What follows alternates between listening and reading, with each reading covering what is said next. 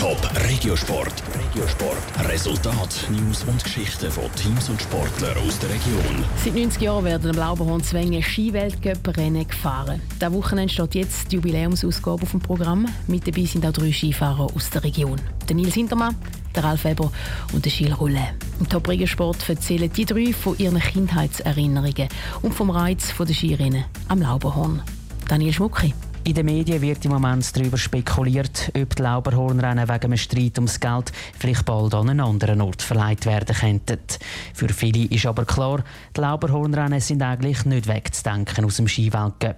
Nicht zuletzt, weil es dieses Jahr schon zum 90. Mal über die Bühne geht. Der Abfahrer Ralf Weber aus Gossau im Kanton St. Gallen kann sich noch gut erinnern, wie er die Lauberhornrennen als kleiner Knips mitverfolgt hat. Sicher als kleiner Bub immer das Größte. Wir waren früher noch im Skifahren wir noch im Restaurant geguckt, haben das angeschaut dort. Und da war immer ein Bubentraum für mich, dass ich eben auch mal dort stehen am Lauberhorn und jetzt bin ich schon das vierte oder das fünfte Mal da. Und es ist jedes Mal extrem zum da oben stehen. Gänsehaut pur. Der Zürcher Nils Hintermann hat vor drei Jahren sensationell Kombination gewonnen Zwänge und darum natürlich spezielle Erinnerungen ans Lauberhorn. Mit Schlüsselstellen wie im Hundschopf, im Kernenness oder wie sie alle heissen, sagt die Strecke aber eine rechte Herausforderung, meint der 24-jährige Bülacher. Dazu käme, dass sie mit einer Fahrzeit von knapp zweieinhalb Minuten auch noch die längste im Weltcup-Zirkus ist. Das ist 90 Jahre, da so eine Strecke dazu mal gebaut worden ist und das erste Mal gefahren wurde, ist äh, Hut ab von deren Entscheid. Ich glaube, wenn man die Strecke heute würde, so konzipieren würde, sie bei einem FIS-Kongress lachhaft abgelehnt werden. weil sie so schmal ist an gewissen Stellen. Es ist einfach cool, dass es den Veranstalter gibt, cool, dass es das Rennen gibt und cool, dass ich ein Schweizer bin, wo als Schweizer da fahren kann. Bis jetzt noch kein Weltcup-Sieg feiern am Lauberhorn hat der Roulet. Der 25-jährige Zürcher Oberländer verbindet trotzdem einen Haufen schöne Erinnerungen mit Wengen.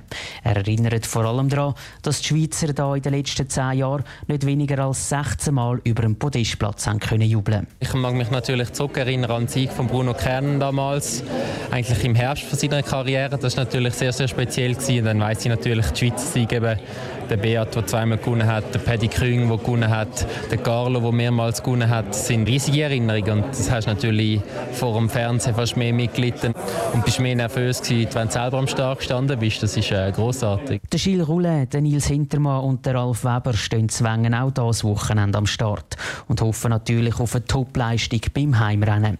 Das Wetter wird für einmal aber nicht wirklich mitspielen. Zum 90-Jahre-Jubiläum der Lauberhornrennen scheint nämlich nicht etwa die Sonne, sondern es ist bewölkt und kann zum Teil sogar schneien. Radio Top ist das ganze Wochenende live mit dabei am Lauberhorn und berichtet laufend. Das erste Rennen, die alpine Kombination, steht schon heute auf dem Programm. Los geht's dann um halb elf mit der Kombi-Abfahrt.